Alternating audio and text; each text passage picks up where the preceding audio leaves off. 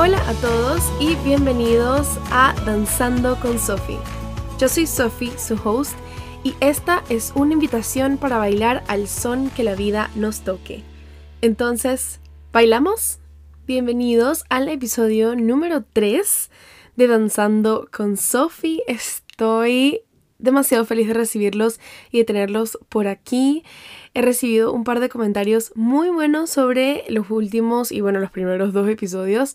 Y bueno, definitivamente este es, quiero decir, quiero pensar y, quiero realmente sentir que este es un podcast diferente porque no vamos a tener como un preview con el nombre del podcast. Es decir, no siempre vamos a saber por el nombre exactamente lo que les voy a hablar por aquí. Para mí es como una linda sorpresa poder ponerle un nombre que viene desde el fondo de mi corazón y que obviamente es el tema del podcast. Sin embargo, a veces puede ser una metáfora eh, o una alegoría, etc. Entonces, pues nada, obviamente los invito a que escuchen cada episodio que trae algo, eh, algo nuevo, algo fresco, pero sobre todo que viene desde el corazón. Así que muchísimas gracias por todos sus comentarios y por sus reviews. Sin más preámbulo, vamos a comenzar con el tema de hoy. Y antes de comenzar, sí quiero añadir un pequeño disclaimer, una, una nota aclaratoria un poquito antes de empezar oficialmente, y es que como se pueden dar cuenta por el nombre del episodio de hoy, vamos a estar hablando del el duelo. Hay diferentes tipos de duelo. No voy a entrar todavía en el tema, pero sí quiero decirte que si este es un tema que tú crees que no estás preparado o preparada para escuchar, porque de repente estás pasando por un momento muy complicado que, se que tiene que ver acerca de esto, pues sinceramente te digo de todo corazón que puedes parar en este momento el episodio y volver a escucharlo en algún otro momento donde te sientas completamente listo o lista para hacerlo y no hay ningún problema. Así que bueno, ya dicho esto, vamos a empezar sin más preámbulo el duelo. Y quiero comenzar diciendo que nuestro duelo no necesariamente estoy hablando de cuando uno pierde a un familiar que deja este plano, sino cuando pasamos por situaciones que nos obligan a salir de un lugar en, el que nos sentíamos cómodos o estábamos felices o estábamos simplemente a gusto o sí, cómodos con cómo estábamos. Estábamos simplemente en nuestra zona de confort. Entonces, este episodio no es sobre la zona de confort, este episodio es cuando dejamos esa zona de confort y no necesariamente porque hayamos querido o sí cuando tomamos la decisión de dejarla. Nada más para aclarar, nosotros pasamos por un duelo cada vez que tomamos una decisión, ya sea grande, pequeña, mediana, importante, no importante. Y para que sepan, yo opino, cada decisión que uno toma es importante pasando de esto, de que pasamos por duelos todo el tiempo, porque debido a nuestras decisiones hay cosas que cambian o que no cambian, eso causa en nosotros un poco de, a mí me gusta mucho la palabra en inglés, es grief, pero en español tiene como una, no, no sé qué es lo que tiene la palabra en español, que me encanta. Suena poético, suena, suena lindo, suena también, suena desastroso y suena, suena triste y es la palabra duelo. El duelo, o bueno, la palabra duelo, según la Real Academia de la Lengua Española, tiene varios significados y obviamente depende de los contextos, pero en el contexto del que yo estoy hablando, dice lo siguiente. Número uno, dolor, lástima, aflicción o sentimiento. Otro significado, demostraciones que se hacen para manifestar el sentimiento que se tiene por la muerte de alguien. Otro significado, el número 4 que sale en su página, fatiga, coma, trabajo.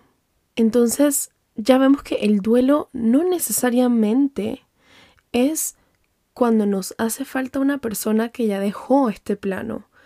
El duelo también se trata sobre las decisiones que tomamos día a día y son la consecuencia de, las decisiones que tomamos. Y como siempre me gustan poner ejemplos, por supuesto, les voy a poner un ejemplo. Digamos que em, hoy me fui con muchísimo tiempo a la universidad y desde mi cabeza dije, sí, debería tomarme un café antes de irme, solamente porque hoy de repente me siento muy cansada y este café tal vez me ayude a despertarme un poquito más y a ser un poco más eficiente. ¿Ok? Por favor, esto es un, un ejemplo súper básico y un poco tonto también, pero es para que entendamos el principio de lo que estoy tratando de decir. Simplemente digo, ¿sabes qué? No, eh, prefiero irme ya porque a veces, bueno, a veces el metro, qué sé yo, puede demorarse un poco más o de repente eh, hay una huelga, qué sé yo. Decido no tomarme el café, me voy a la universidad así. Llego a la universidad, pasa la primera clase, pasa la segunda, estoy en la tercera clase y me estoy completamente durmiendo, no soy capaz de prestar atención y digo, wow, ojalá me hubiese tomado ese café que hubiese evitado de repente que me sintiera así, de esta manera, porque de pronto el café a mí me ayuda, pero no quería llegar tarde, no quería llegar tarde esta mañana en la universidad.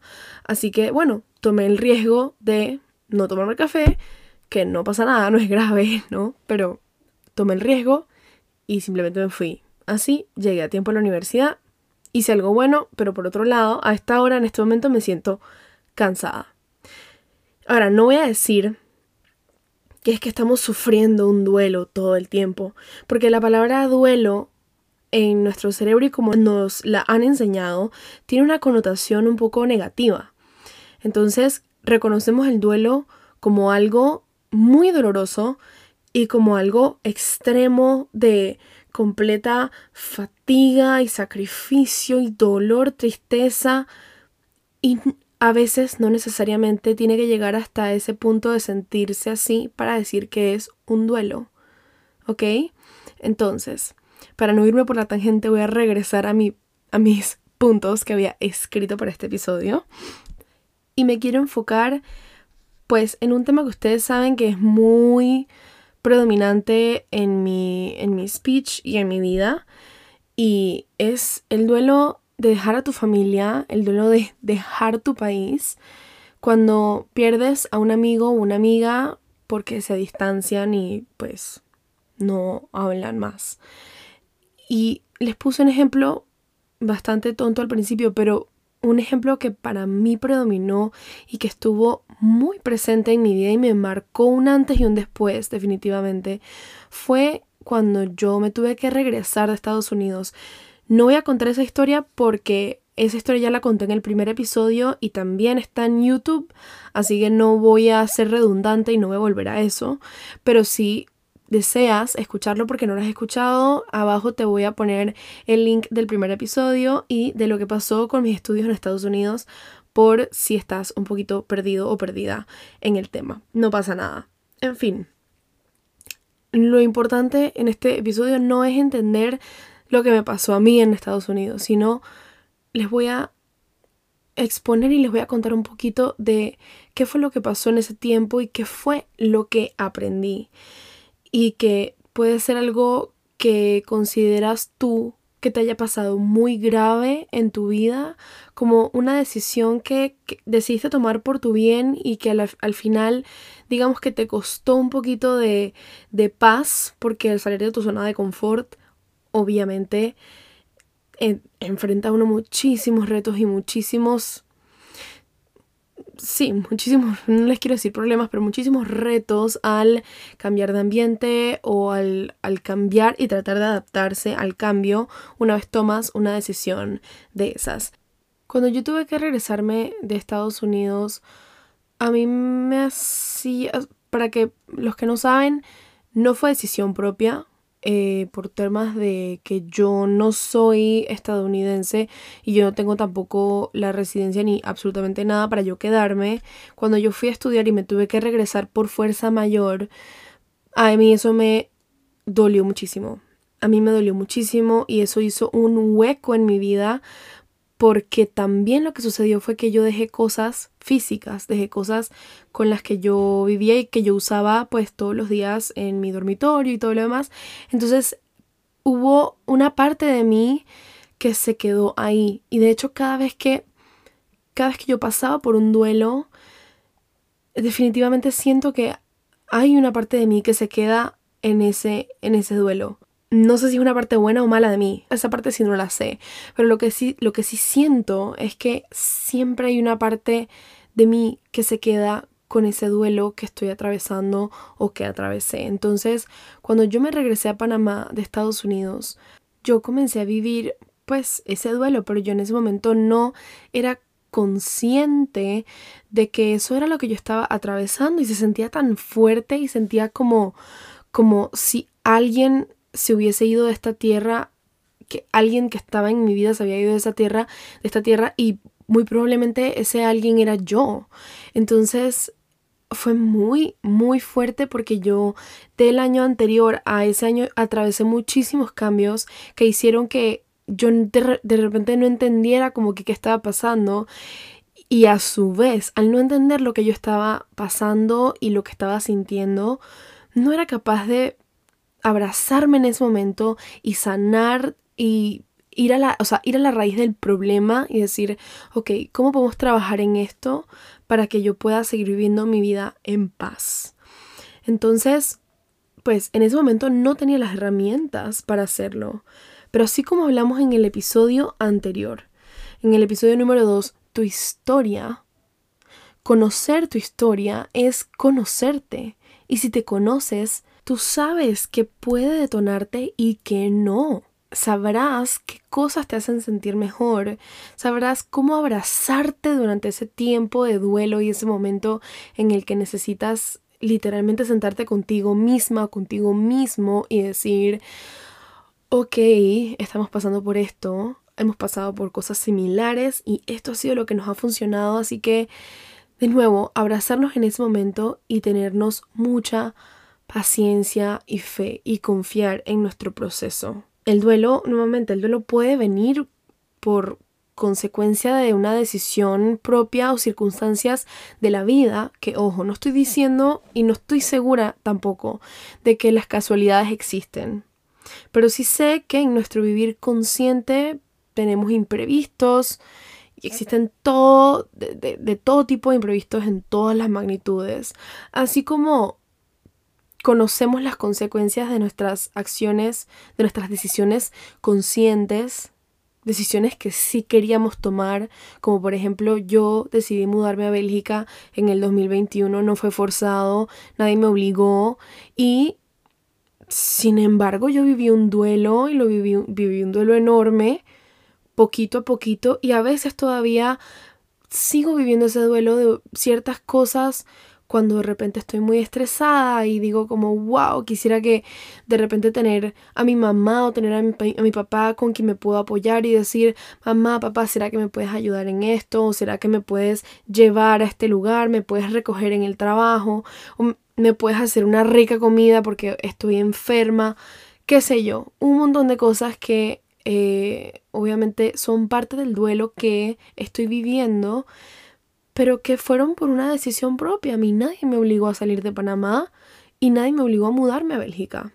Pero fue una decisión con mucho amor, con mucha conciencia, que también eh, formaba parte de lo que yo soñaba hacer con mi vida, que era hacer mi vida afuera de Panamá. Y nuevamente es una decisión consciente es una decisión que viene desde el amor y viene desde el, desde el coraje y la valentía que llevaba por dentro y que hoy en día sostengo mi decisión y que digo valió 100% la pena para mí. Pero cuando yo vuelvo y miro para atrás y veo la época en la que yo acababa de regresar de Estados Unidos y estaba en Panamá, solamente a mí me dan ganas de correr a darme un abrazo. De correr a darme un abrazo porque digo, wow, y no quiero sonar como una víctima, pero pobre Sofía de 19, 20 años que estaba viviendo esto y que no tenía idea de qué hacer con lo que le estaba sucediendo y cómo se estaba sintiendo. Porque por una parte obviamente estaba feliz de haber regresado con mi familia y de poder abrazarlos físicamente todos los días, pero por otro lado estaba triste porque había dejado mi vida atrás, mi vida en Estados Unidos, mis estudios, tenía amigos que se habían convertido en familia. Y esto creo que varias personas se pueden relacionar cuando se mudan a otro país, empiezas a conocer personas que se convierten en tu familia, una familia escogida, pero es una familia igual. Entonces era como este montón de cosas que sentía que me hacían falta, que por ende hacían sentir, me hacían sentir como si alguna parte de mí faltara. Y a eso era lo que me refería al principio de este episodio. Que cuando pasamos por este duelo de sea lo que sea que estamos, que estamos pasando por alguna decisión que hemos tomado, estamos tal vez dejando una parte atrás de nosotros pero quiero creer y quiero pensar y les confirmo que a mis cortos 23 años siempre ha sido para mejor. O sea, si yo nunca me hubiese regresado a Panamá, yo no estuviera en Europa. Pero le estoy asegurando, o sea, casi que se los aseguro como si yo supiera leer el futuro yo no estuviera en Europa, porque para mí Europa, y yo creo que lo he dicho por aquí antes, lo he dicho por mis redes sociales antes, es que para mí Europa siempre se vio como algo muy lejos, como algo, un destino y un continente que simplemente estaba del otro lado del charco y que era una completa locura yo irme para, para Europa. Pero desde que yo he llegado aquí no he recibido más qué abundancia, qué bendiciones, muchísimas, muchísimas situaciones difíciles que definitivamente han puesto a prueba todo lo que he aprendido a partir de los duelos que he tenido en los años pasados. ¿Y qué es lo que yo aprendí de este duelo? O de todos los duelos que he tenido en realidad. He aprendido que hay que dejarlo ser. Hay que dejar al duelo ser, pero tampoco hay que dejarlo ser en una, en una manera en la que no nos vamos a prestar atención y vamos a dejar y vamos a decir, sabes que yo voy a esperar a que esto pase, esto se me va a pasar, porque no, tienes que abrazarte, no tienes que, pero puedes, te vas a sentir mucho mejor si decides abrazarte en ese momento con todo lo que estás atravesando, con toda la tristeza que debes estar sintiendo, porque inevitablemente vamos a sentir un poquito de, no sé, por lo menos de vibración ahí en el cora, en el corazón, de que estamos dejando algo atrás y que inevitablemente nos va a hacer falta y o nos hace falta en ese momento y de que una parte de nosotros quisiera regresar a eso, pero de ahí a la acción de regresar a ese momento o no podemos o sabemos que no queremos, no es realmente lo que queremos, o simplemente es algo imposible porque si se trata sobre un familiar, un amigo que dejó este plano, es... Todavía no conozco pues la manera de hacer regresar a alguien que se fue. Así que no, no sé si eso lo, lo, queremos a conocer en las generaciones que estamos vivas hoy en día, pero por el momento no es posible, ¿no? Entonces, si es un familiar o es un conocido o es un amigo que dejó este plano en este momento, quiero mandarte un abrazo desde el fondo de mi alma y decirte que no dejes de pensar en la persona y, y así como me gusta muchísimo lo que hacen la, en, la, en la cultura mexicana para el Día de los Muertos, haces un altar y le das como una ofrenda. Es algo muy bonito que, bueno, yo nunca, nunca lo he hecho, pero me encantaría en algún momento hacerlo para darle también gracias a esa persona que se cruzó con nosotros en este camino de la vida y simplemente honrar a la persona que ya no está. Eso me parece súper lindo. Es una de las maneras de de pronto lidiar con el duelo cuando ya se está listo, obviamente, de lidiar con el duelo de alguien que ha dejado este plano. Uf, me tuve que tomar un momento porque me estaba poniendo emocional y todo. Porque solamente estoy pensando en todos aquellos que han perdido a alguien en este momento, o hace mucho tiempo, o hace poco, o hace, eh, no sé, décadas y lo están pensando, lo tienen en sus, en sus corazones y en sus pensamientos, y los abrazo. de verdad los abrazo y los honro con muchísimo, muchísimo amor. Si se trata de, de repente estás en una situación en la que te acabas de mudar de un apartamento a otro, o de una casa a un apartamento, o te acabas de mudar solo o sola, o te acabas de mudar de país, de ciudad, de provincia, de continente, de planeta, si quieres. También te mando un abrazo enorme desde el fondo de mi corazón, porque creo, creo poder saber lo que sientes ya que yo misma lo he hecho un buen par de veces y nunca, yo no creo que se vuelva más fácil, simplemente creo que sabemos cómo manejarlo mejor con el tiempo, ya sea con la cantidad de veces que uno lo haga o cuando realmente uno deja pasar el tiempo. Sin embargo, insisto en que tenemos que abrazarnos en estos momentos duros en los que muchas veces nos encontramos en nuestra soledad pensando en todo lo que nos va a hacer falta, pero de repente podemos empezar a hacer una lista de las cosas que de las cosas por las que estamos emocionados vivir, de las cosas de los momentos que queremos guardar en nuestro corazón del pasado y empezar a pensar en esos momentos que queremos vivir en el futuro. Y eso lo habla mucho, por ejemplo, la manifestación. La manifestación para mí es un arte de la vida, o sea, es algo impresionante que no sé si todos los que están escuchando este episodio están en eso, conocen sobre la manifestación. Definitivamente me encargaré de tener a alguien especializada, especializado en el tema, que ya yo sé quién es, pero no lo voy a anunciar todavía hasta que sea hiper mega oficial. Y así va a poder hablarles de cómo funciona y de qué es, cómo se come y por qué existe lo que existe y cómo pasa. En fin. Yo me encargaré de eso, no se preocupen.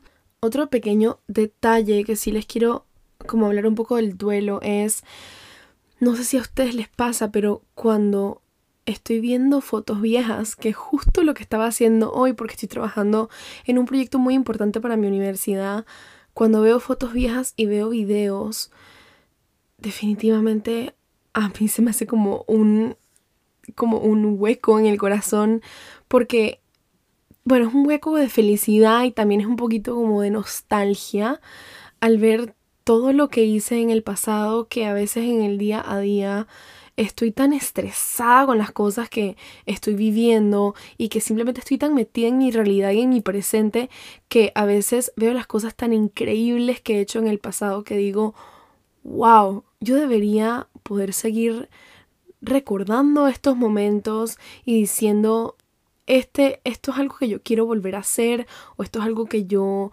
quiero volver a experimentar o que nunca quiero dejar de experimentar.